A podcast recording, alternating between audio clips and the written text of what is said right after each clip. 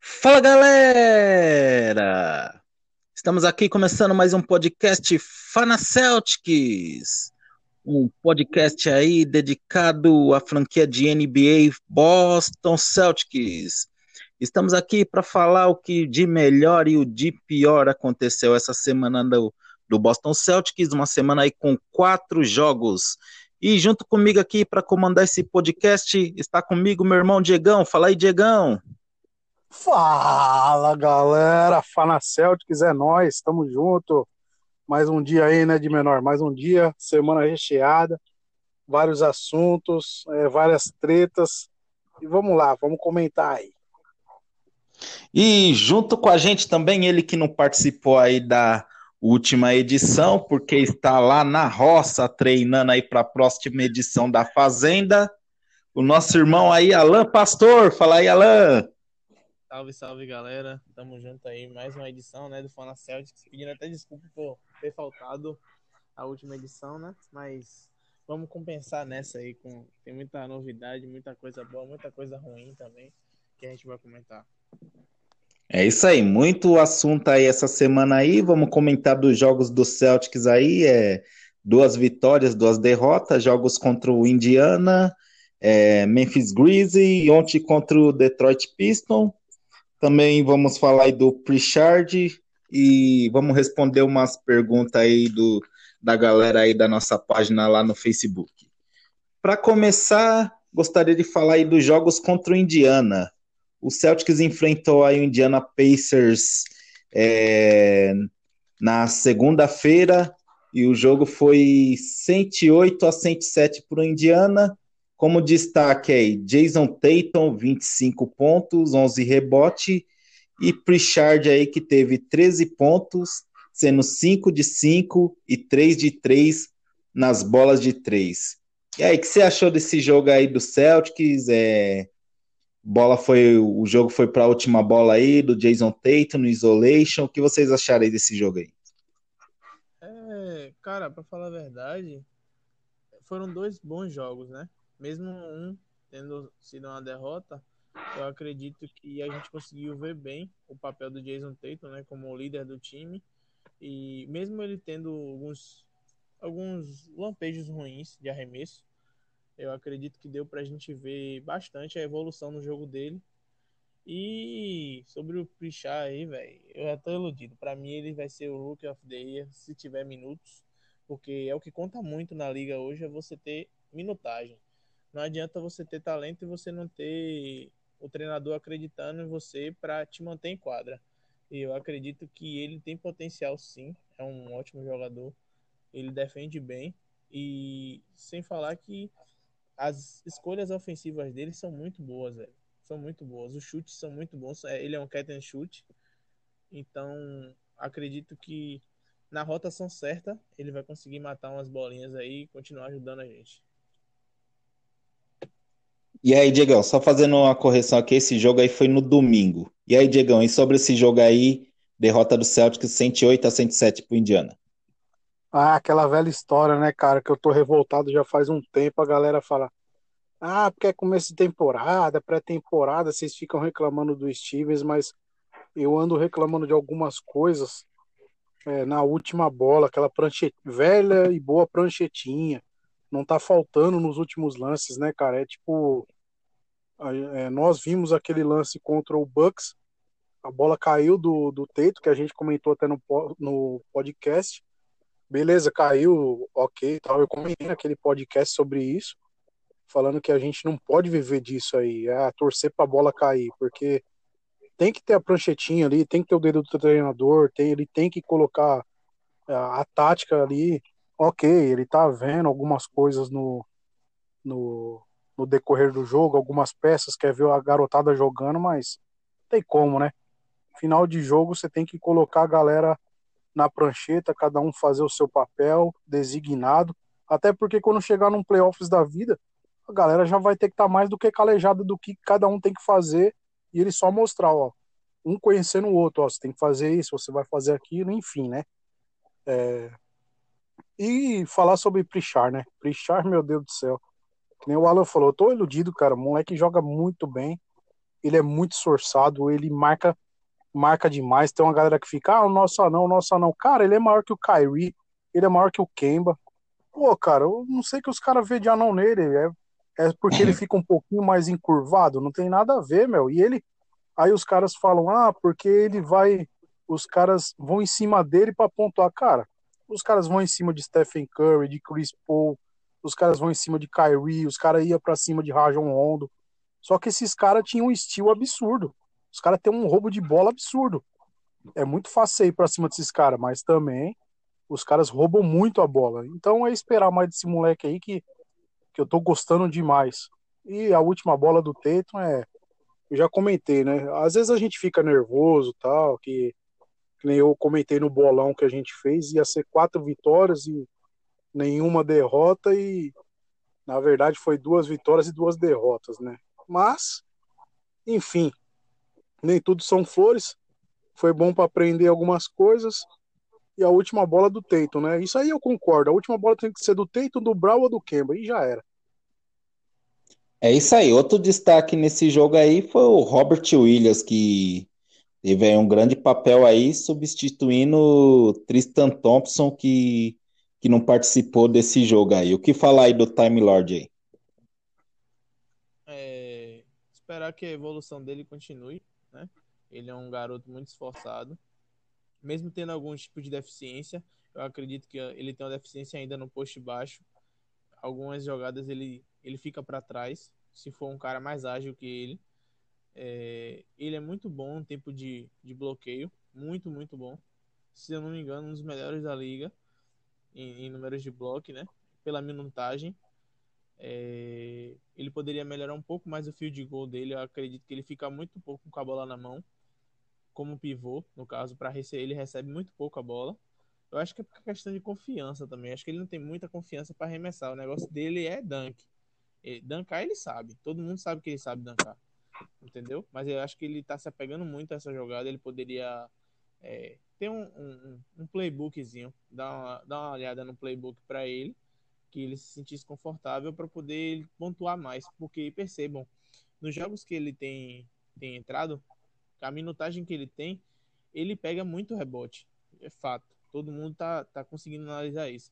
Mas ele não tem jogadas o suficiente para ganhar uma média de pontos maior. Entendeu? E isso meio que deixa a gente na mão do Jason Tatum, da mão do Jalen Brown, que é quem chama a responsabilidade e quem tá fazendo esses pontos que ele poderia estar fazendo. Mas é isso, vamos esperar aí para ver o teto de evolução dele. Acho que ainda tá longe do teto. Ele é muito bom, gosto muito dele. Vamos ver o que é que dá. É isso aí. E na terça-feira, o Boston Celtics é, voltou a enfrentar o Indiana Pacers, por causa daquilo lá que a NBA está fazendo para os times não ter muitas viagens, questão do, do Covid-19. Só que aí agora foi com uma vitória, 111 a 116. Destaque aí mais uma vez para Jason Tatum, 27 pontos, 11 rebote, e também Tristan Thompson com 14 pontos e 10 rebotes. Eu gostaria de falar com vocês aí. E o Tristan Thompson está respondendo é, as expectativas? Tem muito a melhorar? O que vocês acham aí? Lança braba aí, Diego. Rapaz, eu vou falar para você que Tristan Thompson era já tudo aquilo que eu esperava. Um cara raçudo, bravo, forte, o que a gente precisava, uma das peças que a gente precisava nesse no nosso garrafão. Tanto é que ele já dominou. Ninguém vê mais o Tais como o nosso center é, é, titular. É o Tristan Thompson, não tem como. Você pode ver que ele pega a bola de costa para marcação. Os caras é difícil tomar a bola dele, meu. Ele ele tem aquele ganchinho, estilo carinha do Jabá, é, entre outros, não comparando ele, mas só para saber o ganchinho que eu tô falando. Aquele ganchinho estilo Larry Bird também, né, meu? Larry Bird fazia muito isso também. Ele, ele tem um jogo de poste, de costas. Ele só não tem o fade away, né? Aquele arremesso. Ele sair da marcação de costas e virar já arremessando. Ele não tem essa jogada. Mas ele tem um post muito forte de costas. Gostei pra caramba. Não tô gostando da formação que o Steven está colocando Tais e ele. O Tais de 4 não tá rendendo. Infelizmente, a gente precisa de um número 4 ali urgente. Já discutimos várias vezes sobre quem a gente gostaria e tudo mais, e a gente precisa desse cara. É... E é isso aí, cara. É, tá correspondendo. Não tem o que demonstrar. Tristan Thompson é isso aí. Quando ele não pontua, é porque o resto do time tá pontuando bem demais, né, meu? E quando ele pontua, às vezes o jogo tá indo bastante para ele por conta de, de marcação forte e tudo mais. Então a gente acaba usando o nosso garrafão, né? Isso é uma das ótimas armas que nós temos agora. Que falar aí, Alan, dessa vitória aí do, do Celtics aí, onde tivemos mais um péssimo terceiro quarto, mas se recuperamos aí no último período aí da partida aí. É, vamos falar primeiro sobre a questão do terceiro quarto. Eu acho que a rotação dos Stevens é, não privilegia muito, é, às vezes, Jalen Brown e às vezes Jason Tatum. Percebam que um sempre fica muito tempo no banco quando não deveria ficar. Por exemplo, Jalen Brown teve um jogo, salvo engano, ele fez 28 ou foi 27 pontos contra o Pacers. E ele ficou muito tempo no banco. Eu não sei qual é o problema do Stevens na hora de fazer a rotação. Ele tem insistido muito com Grant Williams e Robert Williams também quadra, nos momentos em que Jalen Brown ou Jason Tatum estão quentes no jogo, que poderiam abrir uma vantagem ou evitar é, uma desvantagem, no caso é o que tem acontecido no terceiro quarto. Então, quase sempre a gente tem que ficar correndo atrás do resultado no quarto quarto. E aí fica bastante difícil, porque tem que fazer a rotação. Quando o Jason Tatum entra, ele fica tipo 8 minutos dos, dos 10, 12 minutos que são, que são o tempo de jogo. Então ele já chega cansado no quarto quarto e aí só fica para decidir. E às vezes não dá certo isso.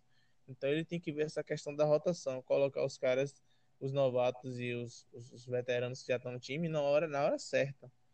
É, sobre a questão do, do Tristan Thompson, eu já esperava que ele fosse tudo isso. É, me surpreendi positivamente em questão de rebotes ofensivos, que é um ponto que a gente sofria muito, principalmente porque nosso time tijola demais, né? Toda a gente já sabe disso, infelizmente. É, então, tendo ele ali no, no, no garrafão para poder pegar esse rebote e e tentar um, um, segunda chance, que ele faz também, ponto de segunda chance. Isso é bom demais. É, como o Diego tinha falado sobre a questão do, do jogo dele, do playbook de fadeaway, ele não, realmente não tem. Ele tá um pouco fora de forma, né? A gente já percebeu isso.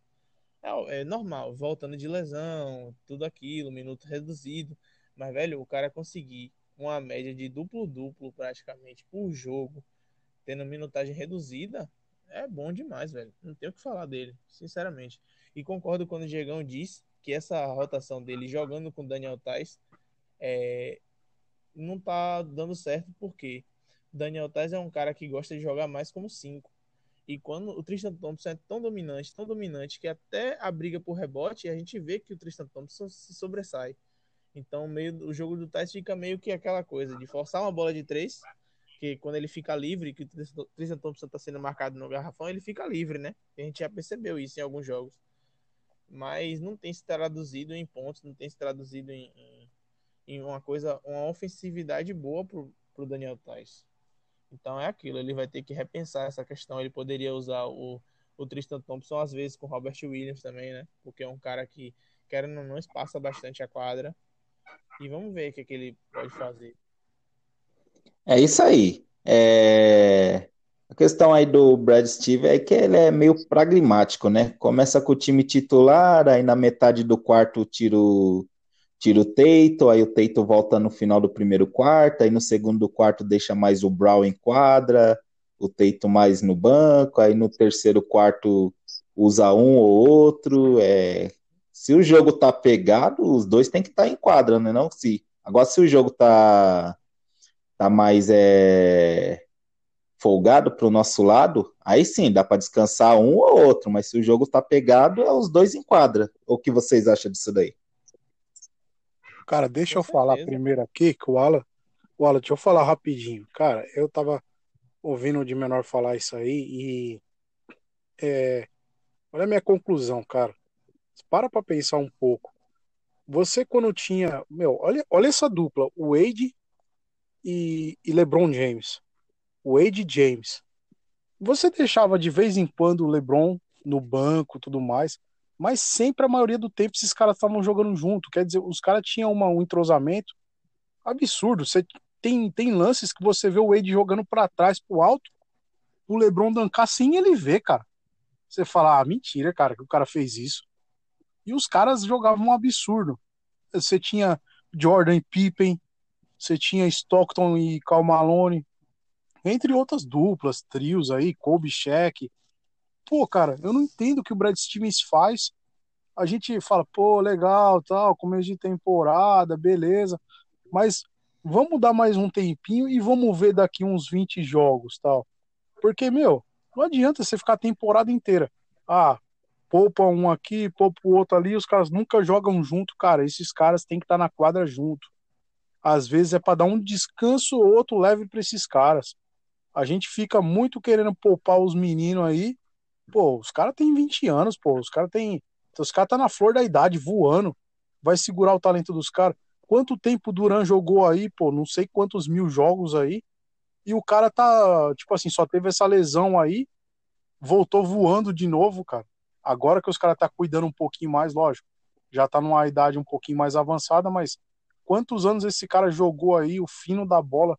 Todos os jogos praticamente, sem descanso.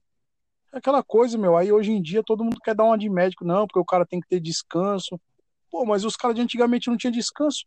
Era 84 jogos, 86 jogos, 72 e não sei o que, quantos jogos lá vai, lá vai cacetada. E os caras jogavam. Eu não entendo hoje em dia essa tara por não ter que poupar, tem que poupar. Não, pô, tem que se entrosar, isso sim. O que você acha, ela, sobre essa questão aí? Concordo, concordo com o seu pensamento, principalmente porque você vê um, um entrosamento nítido entre Jalen Brown e Jason Tatum. E Stevens tem insistido muito nisso. É, tanto que eu tinha comentado antes, essa questão da rotação que ele tá errando. Por exemplo, quando Jalen Brown não tá bem, Jason Tatum tá bem, e um consegue fazer a jogada e o outro consegue finalizar em sequência, entendeu? Então é uma coisa bem, bem óbvia, bem lógica que os dois são aquela, são a dupla, eles são um time. Não tem outros caras para serem um time, entendeu? Às vezes a gente tem um, um smart que tá em horas inspiradas e aí mata a bola, beleza. Mas o jogo é em função desses dois caras, Jalen Brown e Jason Tatum. Eu acho burrice você deixar o, o, o Jalen Brown quando tá quente no banco e deixar o Jason Tatum arremessando tudo com aquelas challenges dele que ele faz de um contra um, que às vezes ele não consegue matar a bola insistindo no erro. Qual é a dele? Tem que deixar o Jalen Brown, o Jason Tatum, até para ter um shot, um, uma seleção de chute melhor, né? Então, eu concordo muito com o Diego está falando eh, sobre as duplas e sobre os trios. A gente tem até um exemplo clássico de Chris Paul e de Blake Griffin, que se completavam em quadra e ficavam o tempo todo jogando juntos. É essa, essa coisa, né? A gente tem que pensar em, em entrosamento. Então tem que deixar os meninos jogar, velho. Tem que deixar os meninos jogar 35 minutos, 38 minutos, não importa. O que importa é que os caras estão mantendo a média absurda aí. De hoje, de mais de 50 pontos por jogo. Beleza, pega a derrota pro Pistons. Foi doeu, doeu, realmente. Mas foi o salto alto de Stevens. A gente vai falar um pouco sobre isso daqui a pouco, né? Até para não fugir o assunto, mas a gente tem que deixar sim esses caras jogando junto, porque são 50 pontos por jogo e mais de 20 rebotes. Então, só isso aí vence jogo. Só técnica e entrosamento. É isso aí, é verdade. E na quarta-feira, o Celtics voltou é o TD Garden. Vitória fácil aí sobre a equipe do Memphis, que estava aí 126 a 107 com recorde de pontos aí na carreira aí do Jalen Brown, que anotou 40 pontos. E vamos falar aí desse recorde aí do Jalen Brown, mas eu gostaria de falar também que, para mim, foi a, a melhor equipe titular, que eu acho que no momento deveria ser, é, que foi com Jeff Tigg, Marcos Smart, Jalen Brown, Jason Tatum e o Tristan Thompson ali de pivô, ou seja, usando apenas um pivô. O é, que, que você acha aí? Acha que a melhor opção de equipe seria essa daí ou outro lugar ali na posição, outro jogador ali na posição 4 ou Jeff Tigg um pouco mesmo? O que vocês acham aí? Quer começar, Diegão? Não, pode falar, pode falar. Rapaz, eu acho que questão de rotação desse jogo em especial é, é aquela coisa, né? Ele fez um teste e foi bom, mas também porque pegou um, um Memphis Grizzlies, um, Memphis Grizzlies um pouco baqueado, né? Com a falta do Jamoran, que é um cara que chamou tem chamado muita atenção na liga, tá jogando em altíssimo nível. Mas vamos dar o, o ponto e o crédito a, ao nosso é, ao nosso time, né? Graças a Deus a gente conquistou um, um triunfo importantíssimo aí em casa, obrigação, ainda mais com eles desfalcados. A gente também tá desfalcado, né? Beleza. Mas é aquela coisa, a gente sempre tá desfalcado, então é obrigação vencer. É aquela coisa desse jogo. Primeiro, menção honrosa a mim mesmo, que falei que o Jalen Brown ia fazer 40 no mínimo. Quem tava lá no grupo sabe, né? Que já que eu cantei a pedra que ele ia fazer 40 pontos, ele vinha para bater o recorde dele. E outra coisa, falar aqui, ó, Jalen Brown não pode ser trocado de jeito nenhum. Quem pensa em trocar Jalen Brown por qualquer outro cara na liga hoje, a não ser um Joel Embiid da vida, um cara desses aí, saudável, é maluco. Porque eu digo a vocês, Jalen Brown é All-Star, é super estrela, só não aceita quem não quer. É realidade. O cara joga e evolui a cada ano que a gente se, assusta, velho, com o nível de evolução que ele consegue atingir a cada, a cada off-season, na verdade. Queria pedir uma, uma desculpa aqui por esse erro, mas é isso, velho.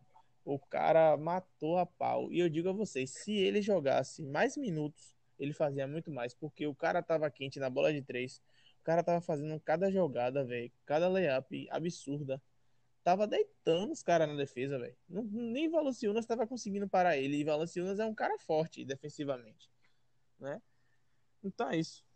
É, meu destaque para esse jogo aí foi o Jalenzão, né? Poderia ter feito 50 pontos, mas Stevens, como diz o nosso amigo Marcão, Zé Chiclete, vagabundo. Zé Chiclete tirou nosso menino de quadra. Eu achei que ele deveria fazer 50 ou 60 pontos dessa porra, né? Mas é aquilo. Né? Vamos lá, vamos ver o que, que o Diegão acha aí desse jogo contra o Memphis. Pra mim foi um ah, lembrando aí, você imagina. Os 42 pontos aí do Jalen Brown foram em 29 minutos, coisas que, coisa que não acontecia de um jogador fazer 40 pontos ou mais em menos de 30 minutos desde a época de Larry Bird. O último a fazer isso daí foi Larry Bird. Mas aí, Diegão, e sobre essa rotação aí do Celtics usou nesse jogo e sobre aí o Jalen Brown quebrando aí seu recorde aí na carreira? Ah, você imagina o, o, o Brads Virgens, como a galera fala, né?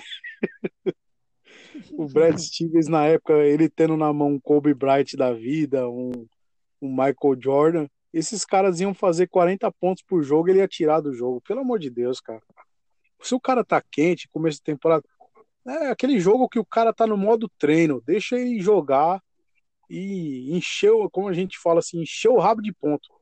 Porque, meu, deixa ele, porque no próximo jogo, cara, ele vem quente, o cara às vezes fez tanto ponto, o cara tá assistindo confiante, o cara faz algumas jogadas que ele quer treinar, que não dava para treinar.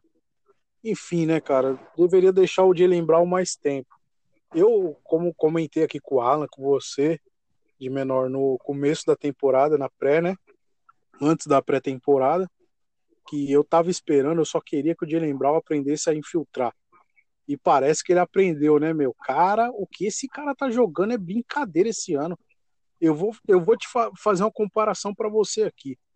Quando Ganso e Neymar jogavam, eu achava que o Ganso jogava mais que o Neymar. Só que o Neymar, mano, ele cresceu num absurdo quando o Ganso se machucou. E o Neymar foi aquela monstruosidade. E todo mundo aqui, a gente colocava uma pilha no. Vou terminar meu raciocínio já, vocês vão entender. A gente colocava o Tatum num, num patamar lá em cima. Só que, mano, eu tô achando que o Jalen Brown vai ser muito mais que o Tatum, mano. O Jalen Brown tá jogando um absurdo, cara. Se der mais espaço para ele, mais bola para ele, souber trabalhar, mas tipo assim, a gente quer que os dois cresçam, né? Mas souber trabalhar legalzinho, meu, os dois vão pontuar para tipo assim, fazer 40 pontos dois, fazer 30 pontos dois. O jogo tem que ser neles, mano. Não tem que enfiar a bola para outros caras não. É o jogo neles e deixa esses caras fazer 40 pontos e o resto só vem comendo pelas beiradas, mano. Porque o time é deles, cara. É...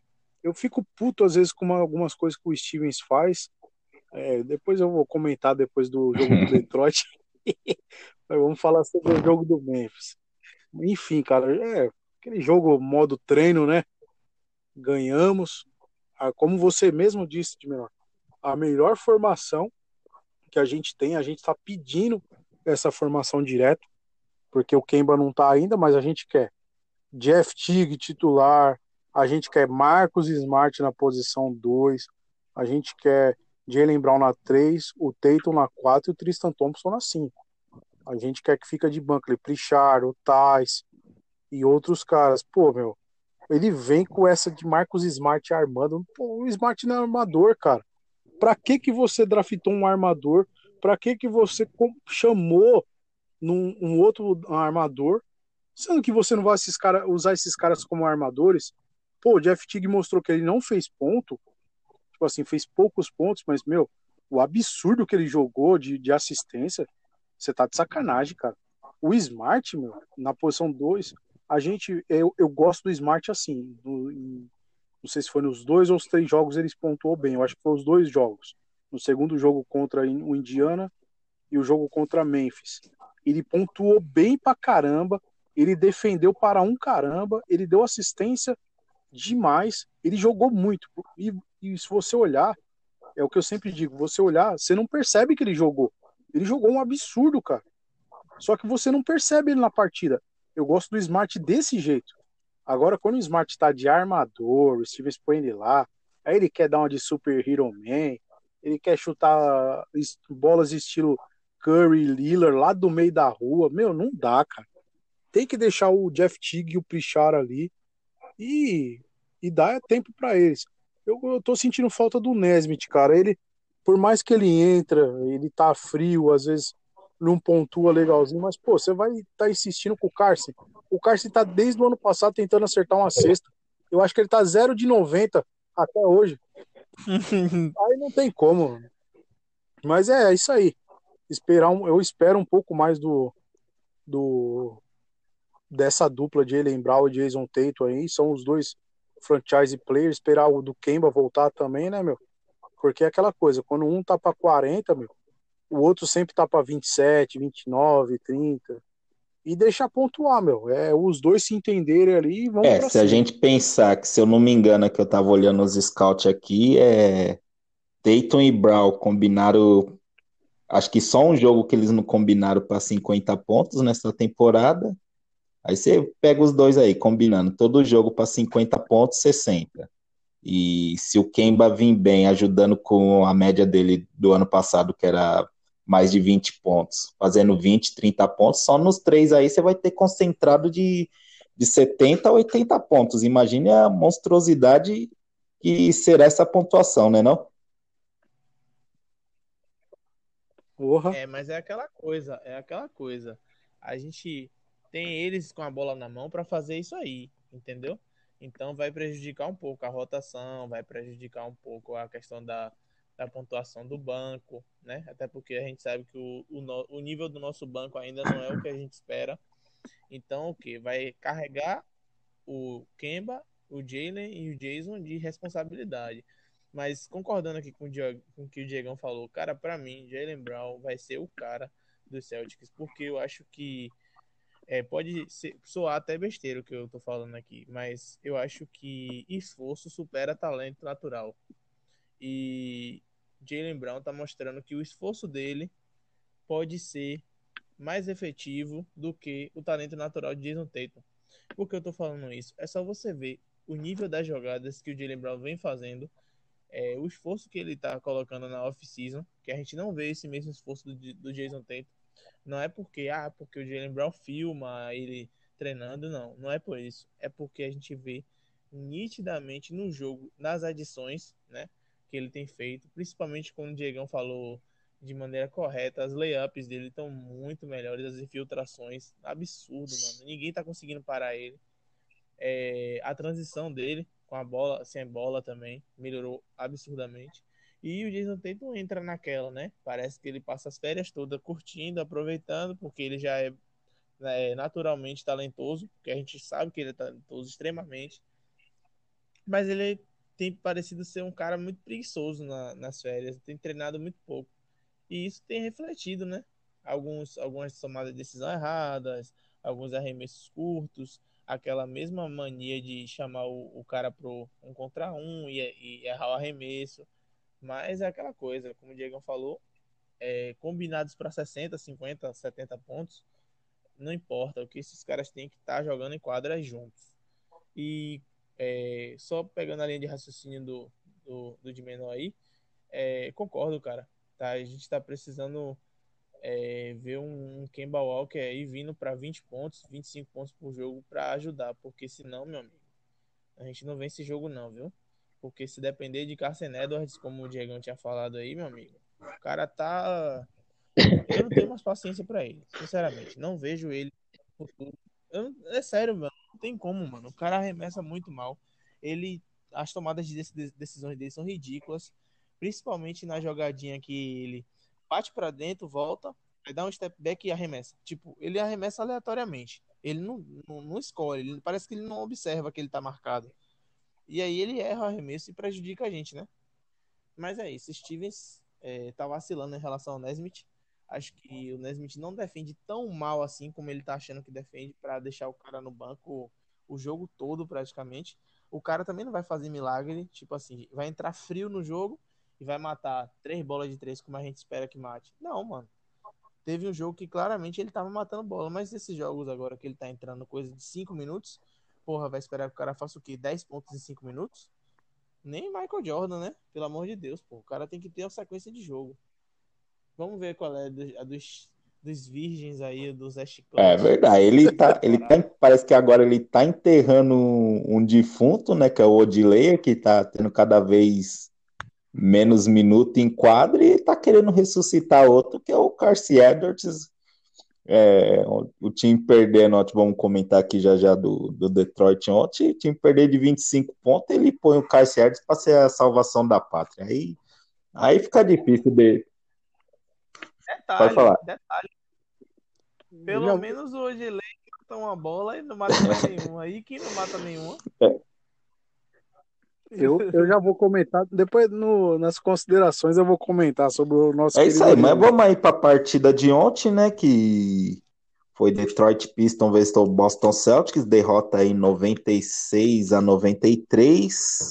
É, destaque aí na pontuação aí: Jalen Brown, 25 pontos, Jason Tatum, 28 pontos, Jeff Teague vindo do banco aí com, com 12 pontos. Mas o que eu gostaria de vocês comentassem aí foi o sono que o time entrou em quadra, né? É, chegando a estar tá perdendo aí nos primeiros dois períodos aí de 25 pontos, sendo que no primeiro quarto a equipe marcou apenas 12 pontos. É, entrou de salto alto, achando que ia pegar um time de 0-4, ia ganhar fácil, no talento tal. O que, que houve aí no jogo de ontem, hein? Quer começar, Diegão? Solta os verbos aí, vá. Deixa eu já começar. Ah, vou falar para você, tipo assim, a gente acha que não tem salto alto, mas é tem salto alto sim, cara. Você pode ver se, o que acontece. É, a gente tá no entra num jogo, tal, vai lá. Ai, caramba, peraí, caiu um negócio aqui. a gente entra num jogo, cara, vendo um jogo bem e tal. Aí você, nossa equipe vê um time 0-4. O que que acontece? Ah, vamos, esse jogo aí vai ser fácil. Isso acontece em muitos esportes também, meu. Você acaba sendo surpreendidos. Porque os caras tá lá 0-4, os caras querem ganhar um, pelo menos. Os caras falam, não, pô, vamos reagir. Ah, não deu nesse, vamos no outro, vamos reagir. Aí o que me deixa doido, cara, é Brad Stevens, cara, meu Deus do céu. O time tá mal, para esse jogo, cara. Aí fala, meu, e aí, meu? Vamos acordar, tamo com sono, o que que tá acontecendo? Não tá bem, tira, cara, tem que tirar, meu, não tem como. Aí ele insiste em algumas peças que você fala, meu Deus do céu.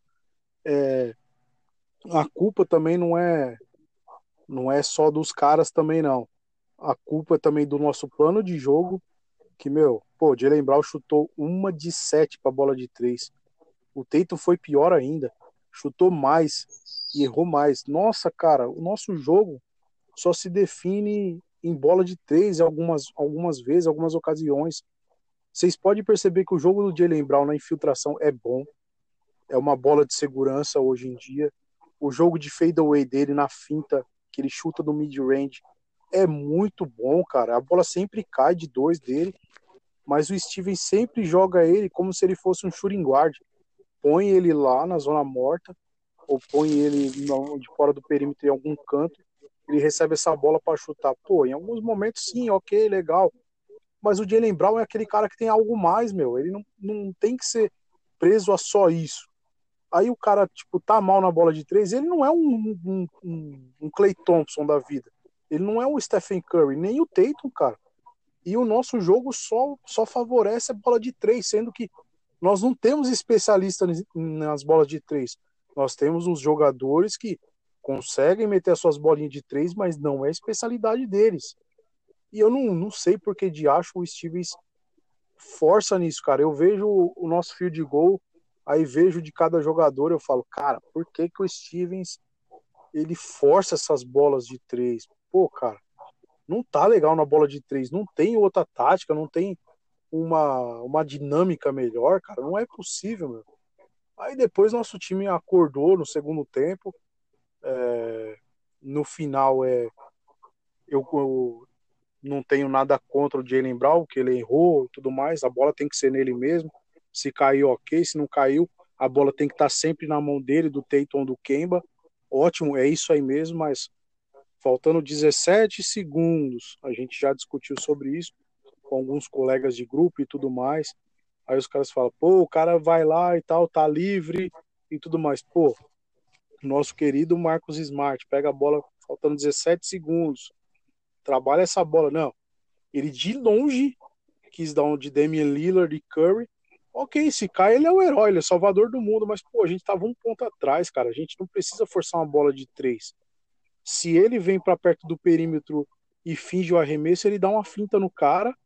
E o nosso garrafão, não lembro se era o Thais ou o Grant Williams, estava lá. Os caras me falam que o Planley, o não era o Planley, não lembro quem que tá, eu acho que era o Planley mesmo. Tava marcando ele. Já viria para marcação do Smart. Meu, era só ele jogar pro alto, era dunk, alley-oop nós estaríamos um ponto na frente.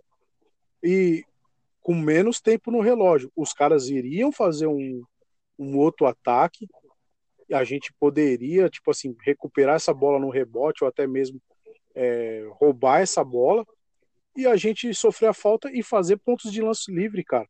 Era, era um simples, simples. Só que tinha outra também. Ou o Smart vem, infiltra e ele estaria livre.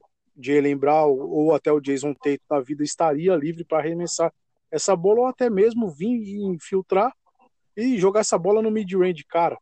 Nós não temos essa. É o que falta na a prancheta ali no final de jogo pro Stevens. Eu fico louco com ele com essas bolas aí, porque é mais ou menos assim, ó. Deixa na mão dos caras aí vamos, e vamos decidir, vamos ver, seja o que Deus quiser. Só que aí você pega um louco do Smart, que um dia quer dar uma de herói, Aí vamos supor que tem um Carson Edwards ou um delay na, da vida no final de jogo. Esse, a bola vai para esses caras para chutar? Não é para esses caras. A bola tem que ir pro Brown, pro Teito ou até pro Kemba. E é isso aí, cara. É, eu fico doido algumas coisas que tá acontecendo com no nosso time em final de jogo. Final de jogo, nossa, a reta final tá terrível, cara. Toda vez que a gente tá nessa retinha final de jogo, o jogo tá apertado, você fala, meu, eu já sei o que vai acontecer. É bola no Tatum, é step back, bola de três. Só isso que ele faz. Eu sei que o arsenal dele é muito grande. Só que, pô, pelo que tá sendo pedido pro, pelo técnico, parece que é só isso. E o Jalen Brown também tem um arsenal bitelo, cara, para fazer outras coisas. Nós só demonstramos bola de três, tipo assim, ó, dá um step back aí e manda de três. Já mata o, o jogo logo. E não é assim que se funciona, cara. Tem que ter uma jogada cantada, tem que ter uma jogada desenhada. Eu, eu dei um exemplo de um jogo, eu acho que foi em 2010, um jogo nós contra o Sixers. Cara, faltando. Nós estávamos um ponto atrás, faltando acho que quatro segundos ou dois segundos no relógio. Acho que dois segundos no relógio. Pô, eu acho que o Rajon Rondo, nós fizemos. Doc Rivers de, desenhou a jogada, nós fizemos a jogada, Garner, deram o screen pro Garnett pegar um jogador mais baixo, não era tão baixo. O, o Rajon Rondo jogou no alto. Garnett pegou essa bola, ele nem caiu no chão, no alto mesmo, ele só jogou na tabela, caiu, ponto. Dois pontos nossos e deixa os caras se lascar. Os caras estavam com 0.5 no relógio, 0.4. Nós só defendemos e ganhamos o jogo. Você fala, uma jogada desenhada porque a gente precisava de dois pontos. Ali a gente precisava de dois pontos. Eu, eu peço que vocês me perdoem o tempo que eu tomei aí, mas esse jogo, esse final de jogo, esse último quarto, tá me deixando pistola da vida, cara, o que tá acontecendo. Pode falar, Yala, o que, que, você achou? É, eu vou resumir. Vou resumir, eu concordo com exatamente tudo que o Diego falou. E eu digo mais. Foi sim salto alto. Por que eu tô dizendo que foi salto alto? Porque você percebe que cinco minutos de jogo, a rotação no primeiro quarto, já entrou um time, um time totalmente reserva. Totalmente reserva. Você vê Carson Edwards enquadra por mais de cinco minutos, velho. É, é, é, você subestimar demais o adversário. Demais, demais, demais.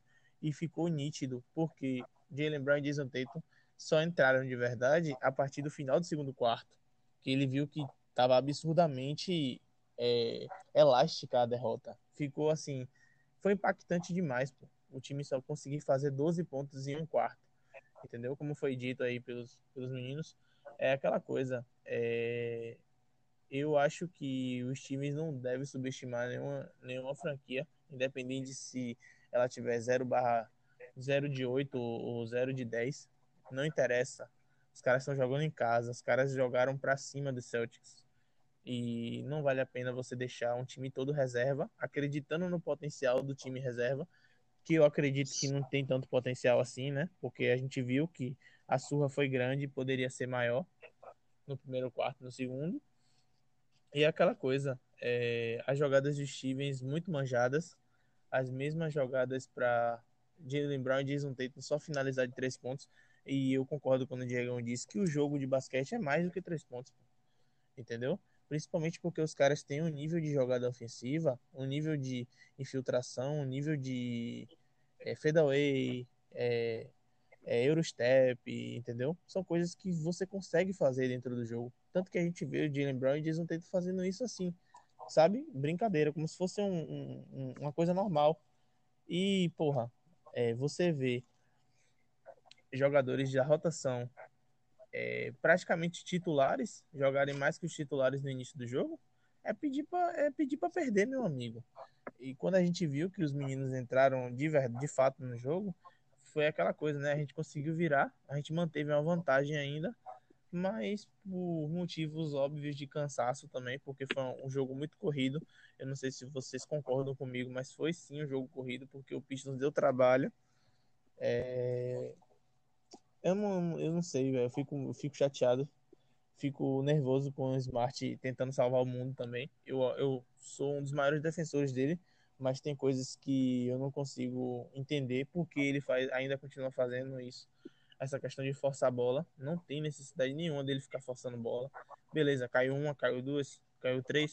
Beleza, a quarta não caiu, a quinta não caiu. Segura a onda, passa a bola, pô. O cara tem talento no passe. Todo mundo sabe que Marcos Smart é um bom passador de bola entendeu? Tem outros caras dentro do garrafão que pode fazer o trabalho sujo, como o Daniel Tais entra para fazer o trabalho sujo no garrafão, fazer screen. É, tem o, o, Tristan Thompson que está fazendo trabalho sujo perfeitamente, pegando rebote ofensivo vindo para um putback, entendeu? Quando a bola sobra. Então é isso, velho. Eu fico chateado com a rotação dos Stevens, que é o ponto negativo hoje do nosso, nosso time, infelizmente. Né? Eu acredito que ele tem potencial para fazer melhor que isso. Fico triste pela falta do Nesmith no time, porque eu acho que ele pode somar muito mais do que o Carson Edwards Eu acho que qualquer um hoje na rotação pode somar mais com o Carson Edwards. E é uma consideração ao Pritchard, né, velho? O cara vem fazendo é absurdo, velho. Às vezes não entra no box score. Eu vou ser mais rápido aqui eu falar isso. Tem coisas que não entram no box score que ele tem feito, principalmente roubadas de bola e, e o tempo de reação dele em relação à defesa. Tá muito bom.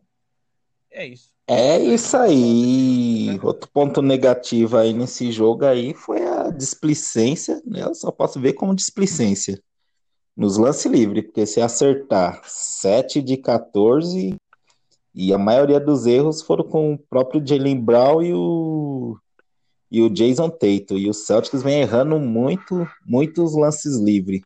Mas outro ponto aqui que eu gostaria de vocês comentassem aqui Falei aqui que o Jeff Tigg veio para 12 pontos, mas não sei se eu estou vendo demais ou vocês também estão vendo. O Jeff Tigg está totalmente sem confiança, porque ele veio de uma boa pré-temporada, né? Teve o jogo lá contra o Sixer que ele fez 4 de 4 nas bolas de 3. No primeiro jogo também contra o Bucks ele veio 4 de 4 nas bolas de 3. Aí contra o Nets ele errou tudo e depois daí ele praticamente não tem tentado arremesso, errando alguns, fazendo alguns turnovers no, no passe. E ele é um bom arremessador, mas está totalmente sem confiança. O que, que vocês acham? Qual é a visão de vocês?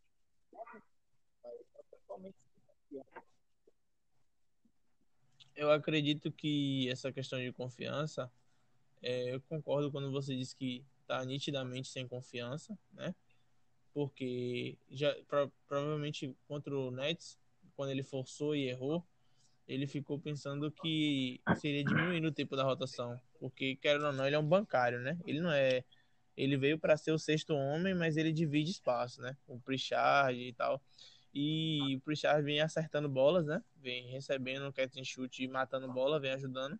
Mesmo que seja no nível menor, é, o cara fica assim, um pouco receoso de arremessar demais, tipo, receber a bola, arremessar e errar, entendeu?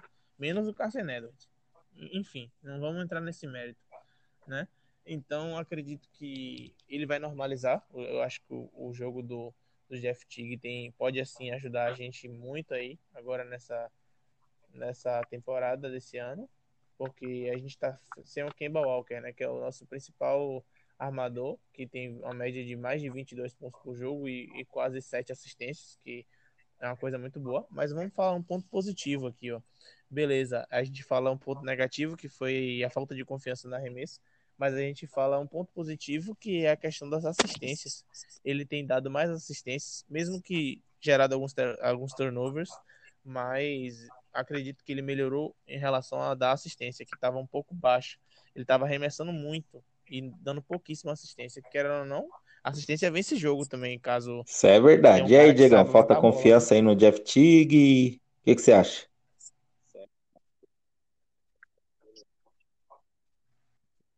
Cara, é um, é um monte de fatores, né? É, eu concordo com o Alan algumas coisas. É, concordo com vocês que ele está, ele, ele tá sem confiança, por quê, cara? Ele chegou é, já sabendo que ele era o reserva do Kemba, ok. Ele tá num time que é, aspira a ser campeão da NBA. Falou, pô, vou ficar lá no banco lá. Só que é o seguinte, quando você vai ficar no banco, aí o cara tá machucado, você chegou para ser titular. Você tava sendo titular. Aí quando começa a temporada, o Brad Stevens vai tirar ele e põe o Marcos Smart de titular, sendo que não é a posição do Smart, cara. A gente fica sem entender, nossa cabeça explode. Fala, cara, como assim, pô? Jeff Tigg quer para ser o titular por mais que ele não tenha pontuado legal, ele dá muita assistência, ele tem uma visão de jogo ótima. E outro ponto que eu dou para ele, não culpo ele, porque ele no perímetro, ele é bom, ok. Só que ele não é um especialista em bola de três.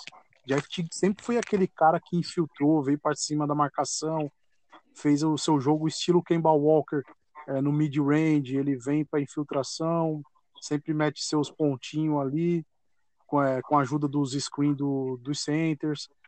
Aí não dá para entender o porquê, cara, que o Brad Stevens é, fez isso. E ele tá tentando se adaptar também ao nosso estilo de jogo, que ultimamente é é bola de três para cá, bola de três para lá. A gente não trabalha infiltração, é muito pouco esse trabalho. Aí a, a culpa cai um, um pouco sobre o técnico. Eu não, não coloco a culpa nele, não. O cara não tem tanta culpa, não. Lógico, você entra poucos minutos de jogo, você erra duas bolas, você já fica meio sem confiança. Mas quando você sai de titular, sua confiança é outra, pô. Você, opa, dei dois passes bons aqui, acerta uma bolinha ali, sua confiança já vai lá em cima. Bom, enfim, né?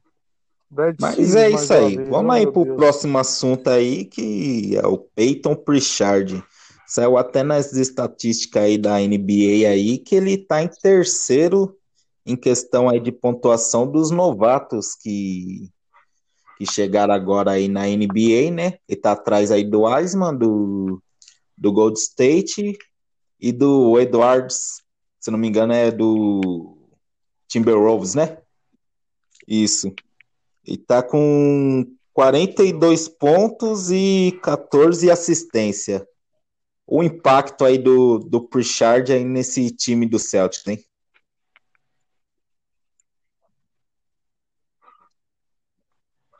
Cara, é, eu, como eu tinha dito antes, iludidíssimo, né? Com a questão do, do Pritchard, é um cara muito talentoso. É, ele tem muitos pontos bons, né? Mais do que pontos ruins, que pode ajudar. Por exemplo, a questão das roubadas de bola, o tempo de reação dele, a, a, a entrega que ele tem dado, né? A questão da defesa. E outra coisa, é um catch and shoot. Se tiver livre, pai, bola nele também na questão da rotação, né? Como a gente tinha falado, obviamente que na hora decisiva ele não pode ter a bola na mão porque ele é um novato, mas é, nesse meio tempo aí, a questão de rotação, velho, sem, sem não ter o que falar dele, mano. O cara é absurdo, mano, absurdo. É principalmente a questão de quando ele vai pro, pra infiltração, ele não tem medo do cara que é maior que ele. Tipo, ele faz a jogada e vai para cima. Se der errado, é falta. Se não der, ele mata a bola. Então, se tiver minutos e continuar nessa pegada aí, mano, eu acredito que ele vem forte aí na briga por Hulk of the Year. Fácil. E aí, Diegão? Joga muito. Gosto muito dele. É, não tem muito o que tem muito que pontuar, não. O Alan falou praticamente tudo, é isso aí. É novato do ano, praticamente. A única coisa que eu quero acrescentar é aquela coisa, né? É, a gente pensa muito no na, na PIC 1, na PIC 2, na PIC 3. E a gente sempre tá vendo aí uns caras na pique lá embaixo, lá atrás, esses caras rendendo muito mais do que outros caras aí, meu. O próprio Prichar, o Nesmith. Pô, o pelo amor de Deus, cara, o que, que esse cara tá jogando? O cara passou um monte de gente aí, meu. O cara tá engolindo o Carson Edwards.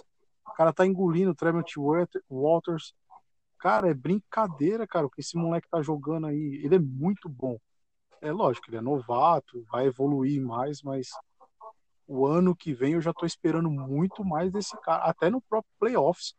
Porque nosso time vai pegar playoffs, ele já vai pegar uma experiência aí, meu. E quem sabe até ser campeão, né? Só Deus sabe. Mas é, até lá tem muita coisa para rolar. Quem sabe o Andy se, se mexe pega um cara na posição 4 pra gente. Enfim, só um, só um ponto aqui que eu quero colocar para vocês. Eu tô achando que o Brad Simmons está colocando Carson é, para ver se dá confiança para ele, não para ele ficar no nosso time ainda. É, eu tô pensando aqui como um general manager, mostrar para outros times que esse moleque é bom para uma eventual troca, entendeu? Porque não tem outra explicação. O cara tá mal. O cara tá jogando mal e eu acho que esses caras querem fazer forçar ele jogar bem para uma eventual troca. É o que me, é o que me vem na cabeça, é. só isso, porque não tem mais. Só isso, que ele tá forçando tá isso daí, errado. tocou de lei já faz cinco temporadas, já, e tá difícil.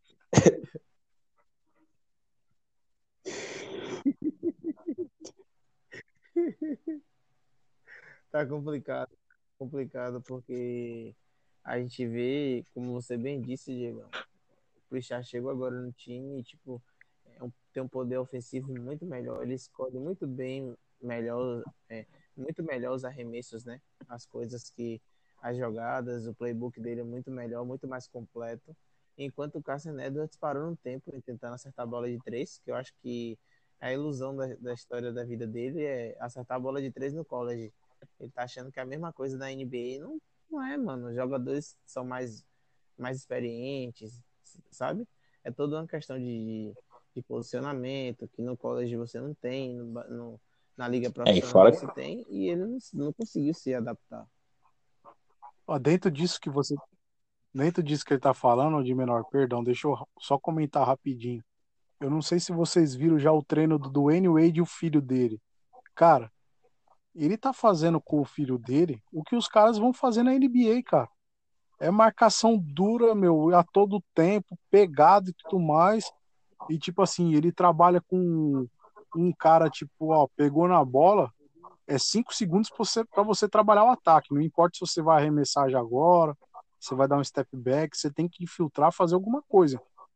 E o que ele tá fazendo com o filho dele é, é isso aí, cara. Tipo assim, trabalhando, meu, pra, ó, você chegar num dia na NBA, cara, é isso aqui que você vai enfrentar.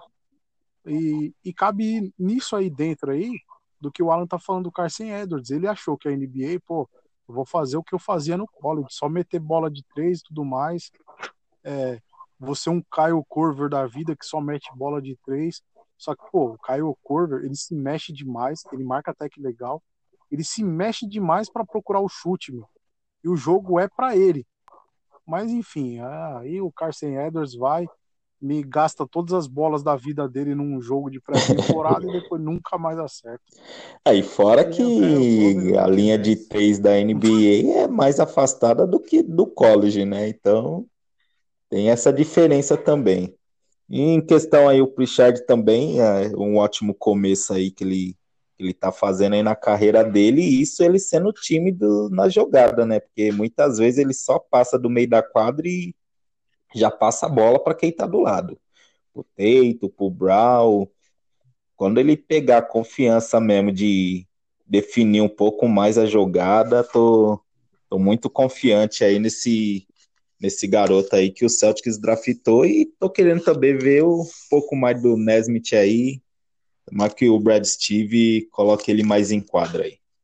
Mas isso aí, é... agora vamos aqui para o próximo assunto aqui, é umas perguntas aí dos nossos ouvintes aí, nossa galera lá que curte a nossa página lá no Facebook. Eu vou falar, são três perguntas aqui, então o Diegão responde aí a primeira, o Alan a segunda e a terceira aí vocês dividem aí as respostas aí. Então a primeira aqui é o Lucas. Lucas deu garro de São Paulo. Ele fala aí é o que acontece aí com nossos terceiro quarto aí, nosso tão falado aí que a gente já comentou muito aí, terceiros quartos. E aí, Diegão?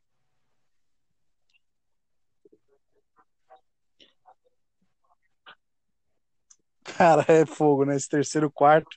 Até fizeram uma figurinha. É... lascou. Chegou o terceiro quarto com a cara do Brad Steve.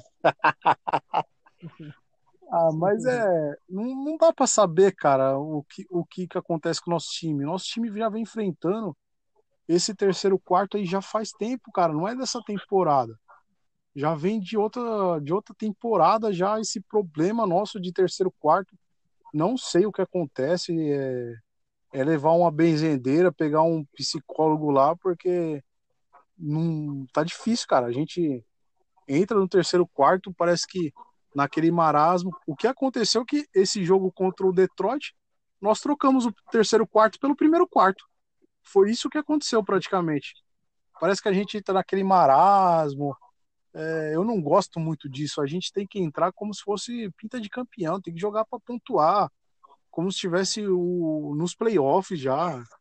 Enfim, é, nosso treinador não tem essa filosofia, fazer o quê, né, meu? É, tô até criticando ele demais porque eu tô, tô nervoso com ele, cara. Algumas coisas que acontecem que é só ele, só na cabeça dele que acontece.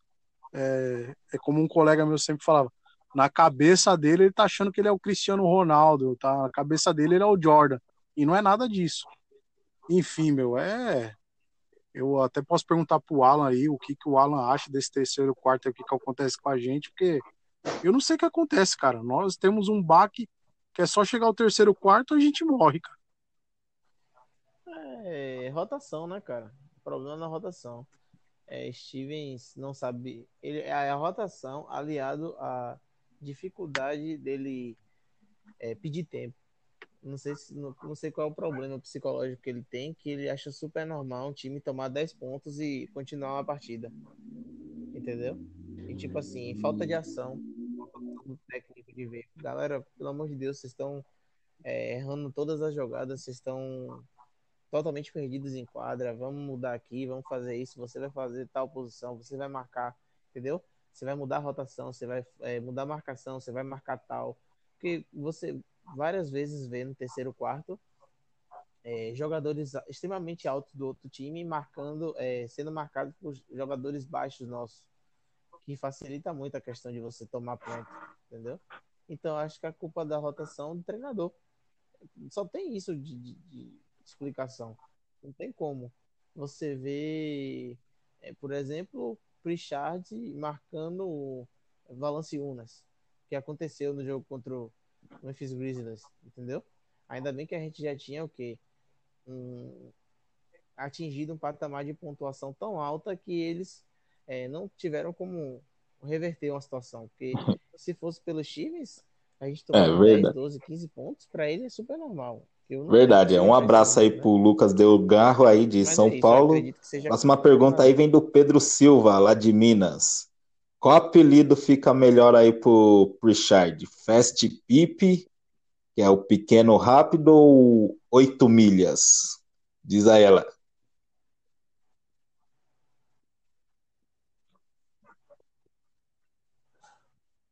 Rapaz, essa daí eu prefiro ligeirinho. O miserável é satanás, velho. O cara corre demais, mano. E outra coisa, ele tem uma força física muito diferente para um armador. Não sei se vocês perceberam isso também. Que é quando ele parte para infiltração, ele não, não, liga quem é o adversário, não. Se é um, um ala, se é um ala pivô, ele vai para cima mesmo, velho. Ele vai pro floater ou, ou tenta um layup assim, tipo, absurdo, mano, o que ele consegue fazer. Então, em relação ao apelido, eu fico com 8 milhas. O bicho é é rápido de velho. Ele 20 miles. É isso aí, um abraço aí pro ele tem um, ele tem um de Minas e a última pergunta aí vem do Lucas Ferreira Souza de São Paulo. Os 28 milhões aí da troca aí do Gordon Hayward. O Celtics deveria usar em busca de uma estrela ou reforçar o elenco com, com bons jogadores? E aí, quem responde primeiro aí?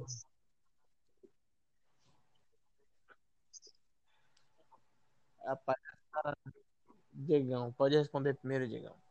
Ah, essa foi uma, uma briga que muitos tiveram aí por causa da de alguns rumores que tivemos, né, sobre o Harden vir para cá, o Harden queria é, vir aqui para Boston Celtics, tudo mais. Aí teve gente que é, não queria que desfizesse de alguns caras, é, enfim eu não correria atrás de uma super estrela, não, até porque nós já temos três aqui, né? A gente não pode se afobar porque nós temos Kemba Walker, nós temos Jalen Brown e temos Jason Tatum. Esses três caras aí vão carregar a franquia. É, o, o que nós poderíamos fazer aí é, como eu já falei, buscar um cara na posição 4 e buscar mais uns, uns dois bancários aí, ou até um, mais um bancário bom aí que chega para agregar valor no nosso time, porque quando começa a ocorrer as trocas do nosso time, é que nem o Alan falou, é, eu não tinha me atentado a isso, ao nosso terceiro quarto, que é, que é a nossa rotação também, que entra muito pesado, muito forte. Pô, nosso time não pontua, nosso time na rotação fica horrível. Aí você entra com o Odelay, você entra com o Carson Edwards, Aí o Grant Williams entra sem muita confiança. Fica feio o nosso time. Então eu correria atrás, tipo, de um. Como eu já disse muitas vezes, o Alan até concordou comigo. Tra... Iria atrás, tipo, de um Aaron Gordon. O Aaron Gordon, nossa, ele de posição 4 ali, meu Deus do céu, esse cara tem um físico absurdo, atlético demais, então, meu, ele ia agregar muito valor, ia liberar o Tatum para 3, o Jalen Brown para 2 e o Kemba na primeira. Pô, que time, o Tristan Thompson na 5. Nós teríamos de reserva ali Jeff Teague, Pritchard, Nesmith, nós teríamos é, Robert Williams, Grant Williams e Thais. Pô, que time absurdo, cara. Poderíamos até pegar um, um outro cara aí, é, sem estender muito a, a resposta aí pro nosso querido ouvinte aí, lá da página Fana Celtics do Facebook. E é isso aí, cara. É... Eu iria atrás de um cara na posição 4 e mais um bancário ou dois aí. Não, não iria atrás de uma super estrela, não. Não faria muito esforço para pegar uma super estrela, não. É... Complementando aqui a resposta, né? Do Diegão. É, eu iria atrás de nomes como que vão estar no mercado agora, como John Collins, que pode ser um bom número 4, um número 5. Pode ser, poderia ser um Laurie Markkanen, que é um 4 é, já com rodagem, com experiência, que não vai renovar com o Chicago Bulls. É, eu iria atrás até de um. Tipo assim, é uma coisa que a gente não, não pensa muito, né? Mas a gente poderia ver um Lonzo Ball, por exemplo, que não vai renovar com, com Pelicans pro banco, que é um cara que defende bem, tem um chute meio esquisito, a gente já sabe disso. Ele não é, não é um chutador, mas é um bom passador. Poderia nos ajudar vindo do banco, jogando como, como alarmador, jogando como armador raiz, porque ele, ele é muito bom na questão de armação de jogadas. É, eu iria atrás desses nomes, velho. Iria atrás, não iria atrás de uma super estrela, não. Só para não, não estender muito. É, até porque as super estrelas, a maioria acabaram renovando aí com as suas equipes aí, então acabou sobrando poucas opções aí, ou praticamente nenhuma, a não ser que alguém esteja descontente aí de um ano para outro e forçar uma saída, aí dá, é, acaba indo para o mercado, mas a maioria acabou renovando. Mas isso aí, a gente tá acabando aqui esse, essa edição aqui do nosso podcast aí, vamos aí pro nosso bolão aí hoje com a maioria aí. Vamos, a maioria aqui participando, né? Na última edição aí o Diegão levou aí, né? Que ele falou que seria duas vitórias e uma derrota. Eu falei que seria três vitórias, acabei errando, né? O Diegão aí tá com três pontos, eu tô com dois pontos. O Alan vai participar aí junto com a gente aí. Vamos falar aí dos próximos três jogos do Celtics aí, que é amanhã contra o Detroit Pistons, é segunda-feira contra o Toronto Raptors e quarta-feira contra o Miami. E aí, Diegão, qual aí os seus suas opiniões aí, seus placares aí desses jogos aí?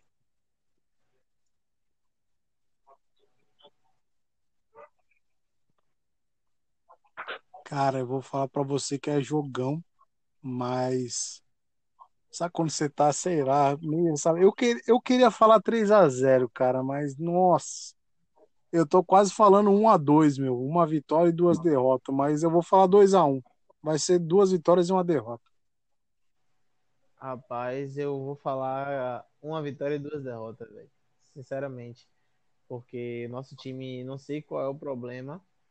A gente se perde muito na rotação com o Raptors. Não sei qual é o problema do Brad Stevens em vencer o Raptors. Mas eu acho que, infelizmente, já é uma derrota contra a Miami. Miami tem um time muito bem ajustado e eles sabem jogar contra nós, né? Então, eu acredito que o Celtics vence o Detroit, até para, porra, é uma questão de, de obviedade, né? De, de, de, time melhor. Pelo amor de Deus, perder de novo pro Detroit é inaceitável. Não é questão de salto alto, mas é questão de qualidade de elenco. Entendeu? É, o elenco do Celtics é extremamente superior. Então, eu, eu acredito num triunfo do, do Celtics contra o Detroit mas eu acredito que a gente vai se engasgar e espero que esteja errado. Também eu também iria de 2 a 1 um, mas nesse momento que o Celtic está passando, eu não, eu não sei o que eu penso, entendeu? Então vou nessa questão de 1 um a 2. Eu acredito que a gente perde. É isso aí, eu vou eu vou perde eu quero ir de 3 a 0, mas eu vou de 2 a 1. Eu acho que ganha amanhã do do Detroit e o time vai entrar mordido, ligado aí não, não vai perder. É, eu acho que ganha do Raptors, que o Raptors é, deu uma enfraquecida no elenco deles, o Aaron Baines não, não entrou bem na rotação, é, o, o Carl Lord está muito sobrecarregado, o Van Vliet também sobrecarregado, e as peças que vieram bem, Siaka não está não tá bem também, já arrumou confusão essa semana, é, abandonou o elenco na metade do jogo, após ser ejetado, é, o Ananobi também não está vindo tudo isso, então, fora que eles estão com uma, se não me engano, perderam mais um jogo hoje, não sei, não estava perdendo, então eles estão de 1-5, se não me engano, né? Vou ver aqui o final do resultado após o podcast. E contra o Miami, eu acho que é, espero que venha uma vitória, né? Mas questão do, da rotação do Miami contra a nossa equipe é complicado, então acho que vai, a derrota do Celtics vai ser aí. Então vou colocar 2-1 para nós aí essa, essa semana aí. Aí semana que vem a gente vê aí quem, quem acertou mais aí. Mas eu acho que é isso aí. Vamos acabando aqui mais essa edição aí do podcast. E aí, Diegão, as é, suas considerações finais aí.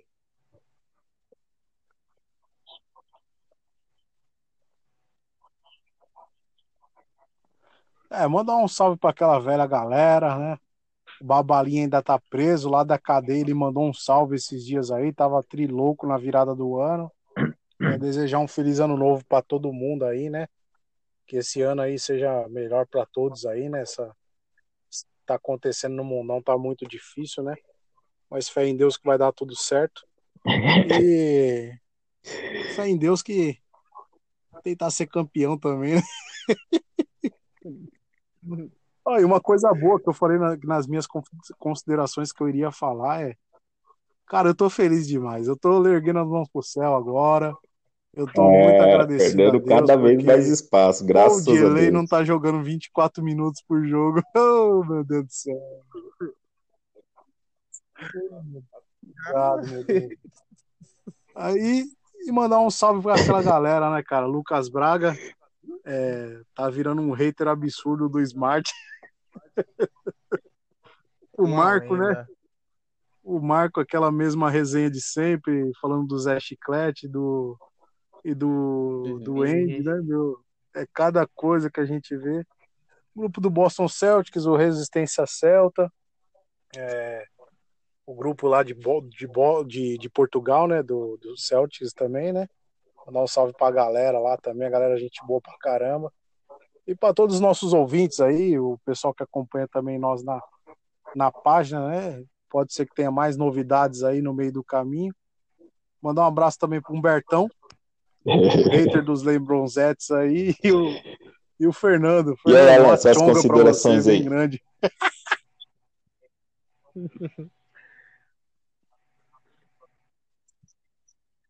É, queria mandar um feliz ano novo para todo mundo, né? Para toda a nação celta, que a gente seja feliz esse ano, espero, né? Vamos, vamos ver como é que vai desenrolar essa temporada. É, mandar um salve para a galera aí do Boston Celtics Portugal. A galera viaja muito na maionese, mas são boa. A galera é doida, velho. A galera é doida, na moral. Mas é uma galera de boa. É, a galera do Boston Celtics, do Celtics Brasil aí, do grupo 2, né? O Lucas Braga, como o Diego já falou, o, o Marco Zé Chiclete, o Humberto Maluco, o Babalim louco de, de pedra, que a gente nunca mais teve contato, né? Mas é um parceirão aí. E é isso. É isso aí. Vou mandar um abraço aí também aí pra galera aí que curte aí nossa página aí no Facebook. Pra galera aí do Celtics Brasil, outro grupo do Boston Celtics também participa aí, do do Brasil também, o Celtics Portugal, falar para ele, falar também da página deles aí, Boston Celtics Portugal aí, ó. Deu uma conferida lá, o pessoal faz um trabalho bacana. Pra galera aí do NBA ter playoffs aí, NBA Brasil no nos WhatsApp aí, galera ali do Telegram ali, dois pontos NBA, NBA Brasil. Mandar um abraço aí pro Maurão aí, que para gravar essas horas ele tá dormindo, mas após do jogo do Celtics, que acaba três horas da manhã lá em Portugal, ele tá lá para cornetar. Mas é, ele que gosta de estatística aí, você vou mandar para ele aí, ô Maurão, pega aí é, é. ele usa estatística para defender todo mundo, né? Até o até o Carlos Eduardo ele tava defendendo outro dia em estatística.